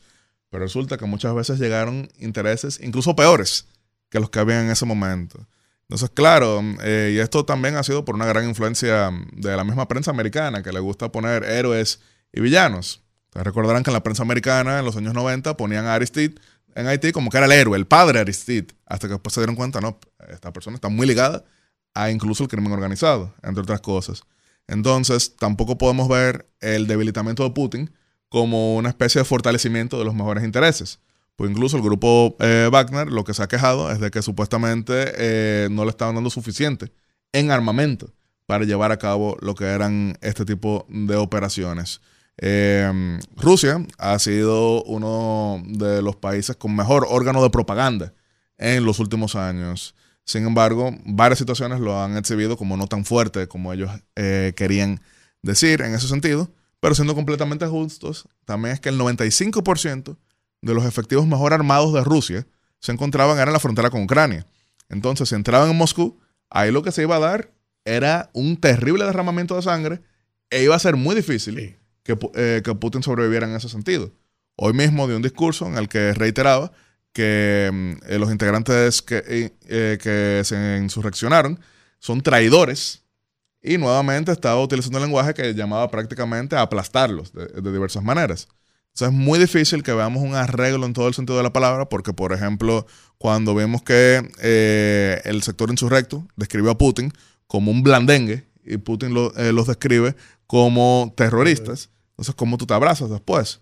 Ahora, el eh, también gobernante de Bielorrusia, un estado que es casi que satélite de Rusia, estoy hablando de Lukashenko, les ha ofrecido protección a, buena parte de estos efectivos. Y garantías de, seguridad. Y garantías, pero también él mismo tiene que estar viéndose en el espejo. Bueno, intentaron tumbar a Putin, que es más fuerte que yo. ¿Qué no harán en contra mía? Esa es una situación difícil. Pero eh, sí tenemos que mencionar que fortalece, desde luego, a Ucrania, ya que su mayor enemigo ahora tiene otro gran dolor de cabeza. Recordando que Putin todavía la semana pasada marcaba 80% de aprobación en Rusia por su discurso identitario, patriótico, nacionalista, eh, soberanista, pero vamos a verlo de la siguiente manera. Yo soy un soldado, estoy ahora mismo en la frontera con Ucrania, dispuesto a dar mi vida por la patria y por mi líder, que no, no le tema nada. Y yo veo que el líder el sábado lo que hizo fue que se, escapó a San Petersburgo. Eso afecta a la moral, sea como sea. Entonces, a veces uno sobrevive a algunos ataques específicos, pero queda francamente debilitado. No, vayamos, no nos vayamos muy lejos. Vamos aquí mismo en América Latina. Carlos Andrés Pérez en 1992 en Venezuela sobrevivió dos intentos de golpe de Estado, pero lo destituyen en el 93 porque quedó como lo que los americanos llaman un pato cojo. No estoy diciendo que eso está pasando ahora, sino que cada segundo que pasa impacta. Y yo que de ninguna manera me considero marxista, pero sí los he estudiado bastante, no puedo evitar citar a Vladimir Lenin, quien dijo que hay, hay décadas en las que no pasa nada y semanas en las que pasan décadas. Este fue un fin de semana de ese tipo. Así es, así es. Yatser, República Dominicana, elecciones, comienza la campaña interna para las, para las primarias de la primera semana de octubre, comienzan en la primera semana de octubre. Eh, ¿Qué papel tú piensas jugar en, esta, en estas elecciones? Claro. Eh, Porque tú analizas mucho, entonces debes analizarlo de otro punto de vista. Claro, definitivamente. Aunque me río pensando en aquella frase de Mickey Mantle, el eh, famoso toletero de los Yankees, quien decía que nunca supo lo fácil que era jugar pelota hasta que le tocó ser narrador. Ironizando que a veces cuando uno está desde afuera todo parece más fácil, pero desde luego yo más que analista siempre me he considerado político. Ahora, un político que trata de ser objetivo, optimista que se preocupa. Entonces yo llevo ya 16 años activo en política, lo he hecho en oposición, lo he hecho eh, en el Congreso también como jefe de gabinete de un gran diputado como lo fue Ito Bisonó, hoy ministro de Industria y Comercio, y como vicecanciller de la República en el área consular donde me tocaba enfrentar situaciones como la misma guerra en Ucrania con 20 dominicanos allá varados, como los secuestros en Haití con 11 dominicanos que fueron secuestrados en Haití el año pasado, como las rutas de tráfico ilícito de migrantes eh, vía México y Guatemala, que me tocó en ese sentido. Entonces ya reuniendo esta experiencia de diversos momentos, uno piensa, ahora, ¿cómo puedo seguir contribuyendo y de qué manera seguir contribuyendo. Y yo entiendo que una de las mejores formas es apoyar la agenda de transformaciones y reformas en el Congreso Nacional que permitan tener una nueva economía, que permitan tener una nueva educación, porque ahora mismo nuestro sistema se rige por la ley de 1997, que era lo necesario en ese momento. pero con los cambios que tenemos hoy en día es importante que también nuestra legislación lo refleje y también un mejor clima de inversiones. ¿Por qué hablo sobre una nueva economía, que suena algo como que tan abarcador que no, aterriza? Bueno, eh, veámoslo de la siguiente manera, y esto lo conocen ustedes muy bien. En los años 70, todavía en República Dominicana, el 35% de su economía dependía de las rentas azucareras. La azúcar cae como precio en 1977 y después vimos una difícil década de los años 80. Eh, y todavía el 90 fue un año muy difícil en la República Dominicana con 110% de inflación, con escasez de diversas maneras, pero en el 91 se transforma la economía dominicana con un nuevo código tributario, con un nuevo código laboral. Eso significó 35% más de recaudaciones. Y del grito de que se vaya ya, ya en el 92 teníamos era vuelve y vuelve con suficientes recaudaciones para más de 20 mil soluciones habitacionales, para obras, para inversión de diversas maneras. Ahora, no se trata de romantizar el pasado, sino saber que ahora mismo estamos en un momento donde nuevamente hay que transformar la economía dominicana. Lo mismo hablo con relación al tema de la educación. Y cuando hablo de inversión, desde luego, eso significa, eh, desde el punto de vista de presupuesto, el regir con mejor responsabilidad fiscal para un mejor clima de inversiones. Porque claro, la infraestructura por sí sola no significa desarrollo, pero cuando tienes mayor espacio para inversión en infraestructura, eso atrae de diversas maneras el desarrollo. Yo, yo he estado varias veces en Guatemala, que estamos hablando al inicio del programa. En Guatemala hay un accidente de tránsito y eso paraliza el país por completo porque no invirtieron muy bien en infraestructura. Entonces, República Dominicana, sí, desde luego, tenemos muy buenas vías eh, de comunicación vial, pero hace falta más inversión, por ejemplo, en lo que son las líneas de distribución eléctrica uno de los grandes desafíos para la inversión en nuestro país es el problema eléctrico. Ahora, eso se resuelve no es hablando duro y golpeando la mesa, eso es invirtiendo. Como bien el presidente Luis Abinader lo reconoce, pero hace falta un Congreso aliado que plantee las discusiones correctas y que sepa muy bien que no existe la ley perfecta, pero lo que sí existe es la capacidad de reaccionar y la capacidad de ser creativo y proactivo, no mirando hacia atrás, sino mirando hacia adelante, hacia el porvenir, hacia el futuro de la República Dominicana y es por eso mismo que yo me estoy postulando como candidato a diputado en la circunscripción número uno del Distrito Nacional con una agenda reformista, transformadora, innovadora para entrar en lo que es esta nueva agenda de la República Dominicana. ¿Y la número uno tuvo? Sí, sí. La número uno que tiene seis diputados, de los cuales ahora mismo dos son oficialistas, dos son del PLD, uno es de la Fuerza del Pueblo y uno es Opción Democrática. La meta que tendríamos ahora es desde luego incrementar lo que es la representación oficialista, recordando que mm, en sus mejores momentos el PLD lograba cuatro de seis en esta demarcación. Obviamente uno trabaja para cuatro, sabiendo que tres es más probable, sin descartar lograr cuatro de seis en ese momento. Y eso no se hace mirando solamente hacia un partido, sino mirando hacia la sociedad. Claro, girando en torno a propuestas partidarias de coalición y de alianza, pero sabiendo claramente que esta es la demarcación más tendiente al voto crítico en la región, junto con otras eh, que también tengo que mencionar. No soy candidato ahí, pero sí, como saben que me gusta compartir datos, San Pedro y la Romana, que por la tradición precisamente azucarera, siempre han sido muy tendientes a votar en contra de lo que son las tendencias nacionales. La circunscripción número uno del Distrito Nacional, que votó 53% por el presidente Luis Abinader en el año 2020, solamente votó 36% por eh, la coalición oficialista en torno al PRM. Ahora estaríamos buscando aumentar eso en más de 10 puntos porcentuales, pero sumando diversos segmentos, diversos, eh, diversos pensamientos para un Congreso que discuta mejor, que transforme mejor y que legisle, represente y fiscalice mejor. ¿En qué boleta irías? Desde luego es la boleta oficialista que, eh, que, incluye al Partido Revolucionario Moderno y también varios partidos que estarán sumándose a esta coalición, incluyendo eh, desde luego eh, varios que comparten el pensamiento también de origen de usted y mío. Estamos esperando que eso se anuncie en esta misma semana, ya que, por ejemplo, mañana es, la fecha límite para el anuncio de las reservas. Eh, sin perder de vista que rumbo a octubre todavía se pueden sumar algunos partidos más o algunos partidos, algunos partidos menos, pero estamos hablando de una coalición que pudiera incluir más de 10 partidos ¿Sobre qué plataforma montarías tú tu candidatura? Claro, ah, ¿usted iba a preguntar algo? No, no, no, no, yo decía que eh, eh, aunque es la más crítica la circunscripción número uno, donde uno puede pensar. La más exigente. No, no, y uno puede pensar donde hay más independientes de los partidos. Sin embargo, la plataforma política tiene que ser necesariamente la vía. Una buena construcción, una, una plataforma política Candidatos con el perfil de Yaxel. Sí, es lo que te digo. Los eh, candidatos ahí, ahí llevan a que la plataforma política impulse a esa gente a votar. Claro, y desde luego va a ser una, eh, una plataforma en torno a la base programática. Claro, aprovechando el hecho de que eh, tenemos partidos muy fuertes, de que tenemos un gobierno eh, que sigue siendo bastante popular, un presidente que es bastante bien, bien, valorado y apoyando esa agenda, pero desde luego invitando a la gente a que tome muy en serio a la Cámara de Diputados. que en la mayoría de encuestas y invito a la audiencia que haga este ejercicio. En la mayoría de encuestas nos ha salido que más del 80% de los votantes en la circunscripción no recuerdan por quién marcaron a diputado en las últimas elecciones. Oye, pues es serio. Eso es muy serio, pero es entendible porque, por ejemplo, la gente vota por presidente eh, con unos intereses.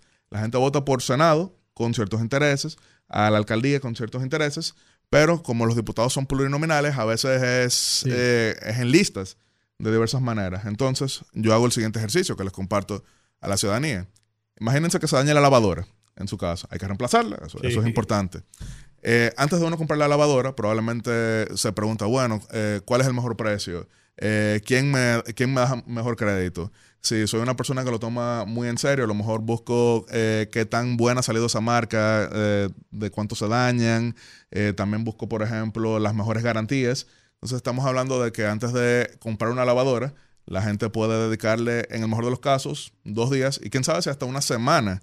Entonces yo les invito a que de la misma manera en que tomen en serio el comprar una lavadora, que tomen muy en serio el voto por diputado, porque el único voto desperdiciado es el que no te represente. Con eso yo no estoy diciendo que necesariamente todos van a sentirse representados por, eh, por mí, pero sí invito a que tomen muy en serio ese voto y que vean, desde luego, quién tiene mejor conocimiento sobre los problemas de Estado quién tiene mejores propuestas en torno a lo que son los desafíos eh, de, hoy y desde luego quién tiene un historial que significa un proceso de formación que no se trata solamente de un aplauso momentáneo, que no se trata solamente de ego, sino que se trate del servicio, que se trate de realmente dar lo que es todo por una patria más justa para todos. Bueno, tenemos que ir a la pausa. No, el compromiso de Yatse de que cuando sea, que cuando ya sea candidato, Mira, a discutir temas si tienes tiempo y te quieres quedar con nosotros para eh, la gente que llama, a lo mejor le interesa preguntarte. Claro que sí, adelante. Vamos a la pausa. Yo, contento. Ya vamos a tener que discutir temas específicos. Conectando con la gente, que el pueblo hable en el rumbo de la tarde.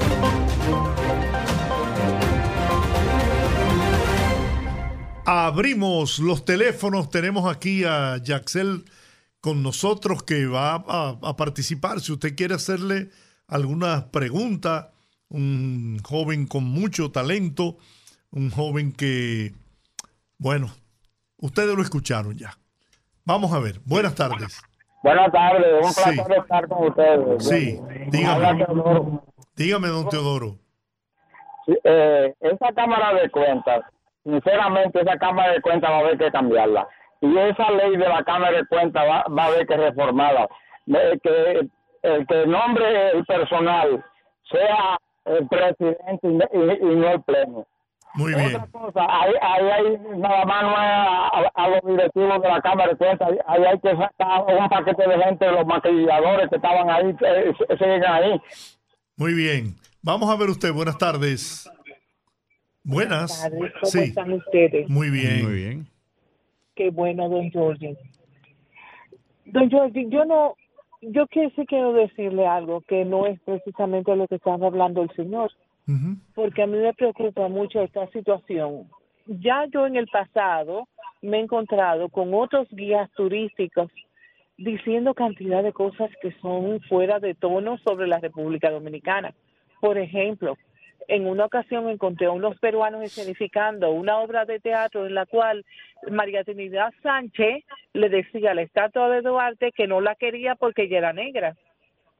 Y asimismo hay una denuncia de que una empleada del gobierno que trabaja en calidad educativa, ya usted sabe, como estamos en educación, ella trabaja en calidad educativa y sin embargo ella está haciendo tours hablando sobre la historia oculta de la República Dominicana y todo es, es racismo y xenofobia dominicana.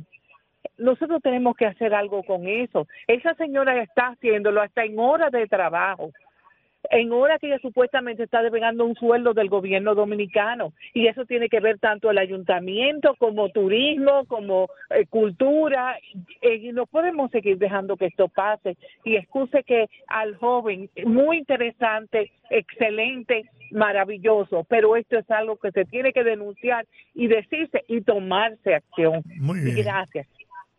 ¿Tú querías opinar sobre eso? Sí, sí quería opinar sobre eso, porque va mucho más allá de lo que...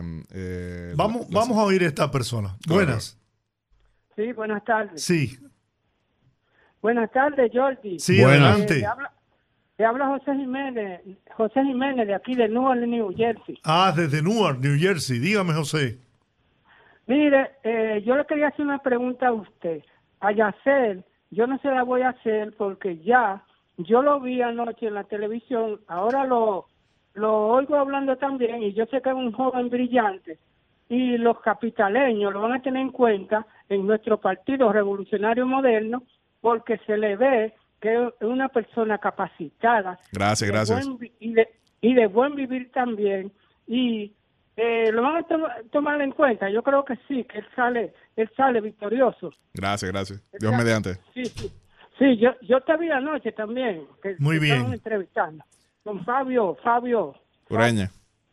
Sí, Fabio Ureña, ok. Muy Mire, bien. Mi, para, sí, mi pregunta a Jordi sí. es la siguiente. Para usted. Sí. En, el, en estos días usted estaba entrevistando al, gener, a, al ex general Soto Medina. Soto Jiménez.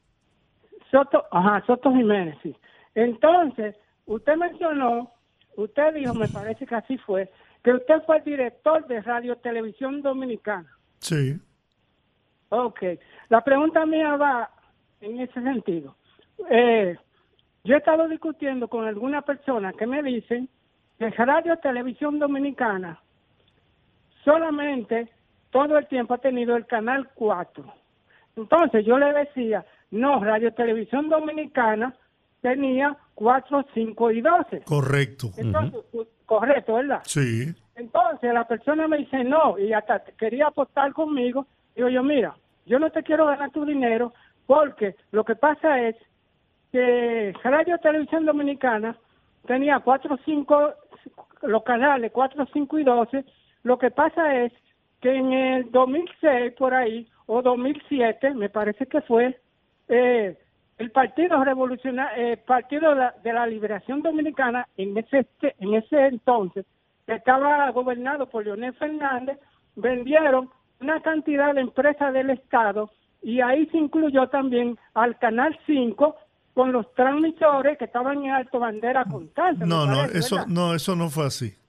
La ley de telecomunicaciones unificó las transmisiones en un solo canal y el canal del Estado se quedó con el canal 4. Naturalmente el canal 5 era también pertenecía a Radio Televisión Dominicana, era dentro del proyecto auspiciado por el gobierno de Japón para que a través de ese canal se eh, desarrollara la televisión educativa que iba a ser financiada con el canal 4 que seguiría siendo un canal comercial, público pero comercial. Esa es la realidad. Pero no fue que bueno, la vendieron. Que eso genera mucha okay. nostalgia, aquellos programas de educación sí. eh, japonesa que compartían. Muy bien. cada, bueno. cada, vez en Twitter se vuelve tendencia. Vamos a ver usted. Buenas tardes. ¿Cómo están ustedes, muchachos? Hola, hey, ¿cómo, ¿cómo, tú estás? estás?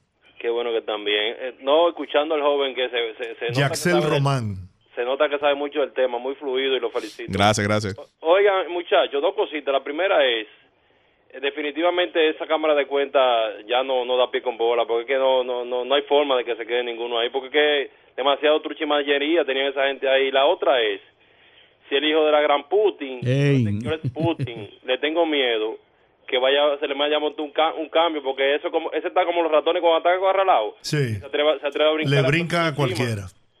A ver qué opina el joven de eso por favor Bueno, definitivamente buena parte de los problemas que estaba haciendo referencia en torno a la primavera árabe fue que el remedio salió más caro que la enfermedad. Mm. Con eso yo no estoy diciendo que sea inevitable que suceda algo como ello, pero veamos la inestabilidad en países como Libia, veamos la inestabilidad en países como Irak, veamos la inestabilidad en varios otros más, que entonces en el momento en que fue, eh, vamos a decir que removido el gran capo, y capo no necesariamente en el sentido del narcotráfico, pero capo en el sentido de que era la cabeza de los, eh, de los grupos armados, entonces lo que dio origen fue una gran guerra entre diversos sectores. De nuevo, todavía es muy preliminar para decir que va a pasar algo como eso, pero estamos en una situación que no se había visto en Rusia desde 1991. Buenas. Buenas tardes. Hola. Hola. Felicito a ese joven, creo que es muy inteligente y puede quedarse con la opción que él está tratando de... Bueno, hay que votar por él. Si está en la circunscripción número uno, Pero es un excelente candidato. También quiero referirme al señor Cándido Mercedes, que estuvo ahorita hablando... Simón, Simón, no, no, no Mercedes. Simón, perdón. Eh, esta señora sí dijo, y está grabado en diferentes partes, que ella es una pseudocientífica, doctora, y presentó muchísimos diplomas con doña Nuria, y también en un segundo programa, doña Nuria fue a la fuente, a la isla donde ella decía que se había graduado, y habló el presidente de una de esas eh, universidades diciendo que no lo había obtenido porque ella se había quemado en las dos principales materias. O sea que sí está esa señora diciendo que es neurocientífica, doctora y tratando. Ella puede ser dueña de, como él explicó, de un lugar donde trabaja en psicólogo, psiquiatra, todo lo que ella quiera, pero ella se autodenominó que ella tenía esa condición y estaba tratando niños. Muy bien. Eso es muy peligroso. Eso es muy peligroso. Muy bien, muchas gracias. Vamos a ver usted, buenas tardes. Saludos, don Jordi, desde Santiago. Santiago. Hola. Qué bueno escucharte. me, alegra y me anima cada vez que nos llama.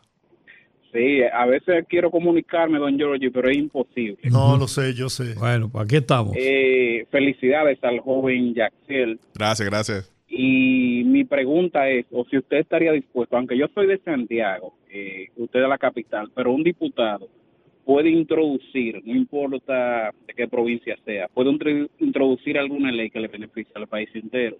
Claro. Entonces mi preocupación es con el con el sistema carcelario del país. Yo creo que se debe legislar para que haya un solo régimen carcelario y que se transparente de una vez por todas la dirección de las cárceles, tenemos un supuesto nuevo modelo, un viejo modelo. Por ejemplo, lo de la victoria, que eso es un mundo aparte. Y ahí están las denuncias de todo lo que se hace ahí. No se puede transparentar la administración de la cárcel. Yo creo que incluso convendría que entre el sector privado en las cárceles. Cárceles privadas como en otros países. ¿Qué usted piensa de eso? Claro, lo primero que tengo que decir es que siendo Santiago contribuyente al 19% del Producto Interno Bruto, cualquier opinión que tenga no es solamente regional, sino de impacto nacional. Estamos hablando de una quinta parte de la economía de República Dominicana. Con relación al tema del sistema carcelario, siempre hay que ir avanzando y tomar en cuenta que es un desafío constante y lo que son las respuestas de hoy no necesariamente son las de mañana. Entonces yo sí apoyo tal como mencionaba, en torno a que no existe una ley perfecta, sí deben darse este tipo de discusiones. En torno al tema de las administraciones privadas de los sistemas carcelarios que se han aplicado en algunas jurisdicciones, eh, en Estados Unidos, por ejemplo, algunos estados, algunas ciudades específicas, eso conlleva un debate más abarcador en el sentido de que se escuchen todas las opiniones posibles, que se mm, estudien todos los escenarios posibles de forma tal de que no se vea una solución utópica sin todavía tomar en cuenta cuáles son eh, los contextos del momento. Alguien previamente estaba hablando sobre lo que era la venta de activos estatales eh, que se llevaron a cabo principalmente en los 90. En aquel momento eso parecía ser lo más lógico y de hecho yo soy, eh, vamos a decir que partidario de las privatizaciones, pero como se hizo en el momento en que sucedió la crisis del sureste asiático, quienes llegaron no eran precisamente los mejores compradores. Entonces, por eso digo que más allá de ver una solución magnífica, eh, tenemos que ver cuál es el contexto del momento y desde luego sí hacer acuerdos país para avanzar. Buenas tardes. Buenas tardes. Sí. Felicidades a ese joven tan, tan valiente, tan... Gracias, gracias. Oye, fuera eh, del partido, que tú no pertenecías al partido, ¿cómo tuve la situación de Luis Abinader en?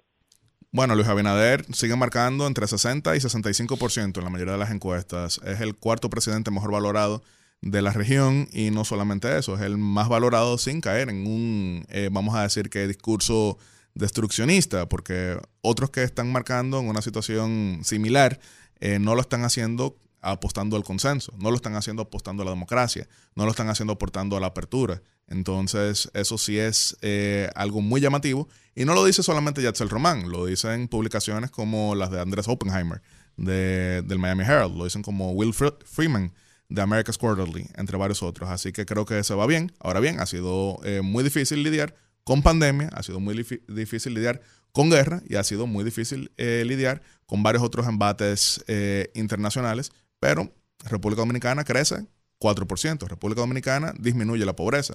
Así que creo que vamos bien, pero siempre se puede mejorar. Buenas tardes. Sí, buenas tardes. ¿Cómo están ustedes? Muy bien, bien. Feli Antonio Batista, el Gordo Lomina. Adelante, Feli Antonio. Mire, eh, yo estaba en una actividad el otro día, eh, aquí en la parada de, de la cultura, en Santo Domingo Este donde el alcalde Manuel Jiménez estaba inaugurando una escuela de música. Señores, y había que ver el entusiasmo que tenían esos niños que estaban ahí y el ansia de aprendizaje que tienen esos niños. De tal magnitud que yo pienso que el alcalde Manuel Jiménez merece cuatro años más. ¿Por qué? Por la sencilla razón de que ha querido llevar un Santo Domingo Este que estaba con un barrio a un, senti a una, a un sentido de ciudad. Y no, no obstante a esto, ha ido rescatando los espacios públicos de Santo Domingo Este. Muy bien, Gordo. Bien. Nos queda un minuto. Cámara de cuenta, tu opinión. Cámara de Cuentas es lamentable porque pareciera que estamos viviendo un déjà vu, ya que en el año 2008 se estaba viendo una situación que uno esperaba no repetir, pero ahora estamos viendo una crisis que es de convivencia, eh, pareciera, pero cuando la crisis de convivencia impacta en el funcionamiento de las instituciones, eso afecta a todo el mundo, más aún en una institución tan vital como lo es Cámara de Cuentas, porque aquí no estamos hablando de Inaguja, estamos hablando de la Cámara de Cuentas. Cuando estamos hablando de una situación como esta, eh, pareciera que se está llegando al punto de no retorno y que compromete lo que es el funcionamiento y eso conlleva entonces acciones. Uno no hubiese querido llegar a esto, pero lamentablemente parece que la suerte está echada. Bueno, Yaxel, muchas gracias por haber compartido con nosotros este tiempo de las llamadas del pueblo y éxito, suerte. Y cuantas veces entienda que debes venir al programa, no lo dudes en llamarnos. Muchísimas gracias. Así como cerré mencionando que la suerte está echada, la decisión está tomada y vamos hacia adelante a paso de vencedores. Bien. A paso de vencedores. Señores, hasta mañana. Gracias. Dios les bendiga. Hasta mañana. Rumba 98.5. Una emisora. RCC Media.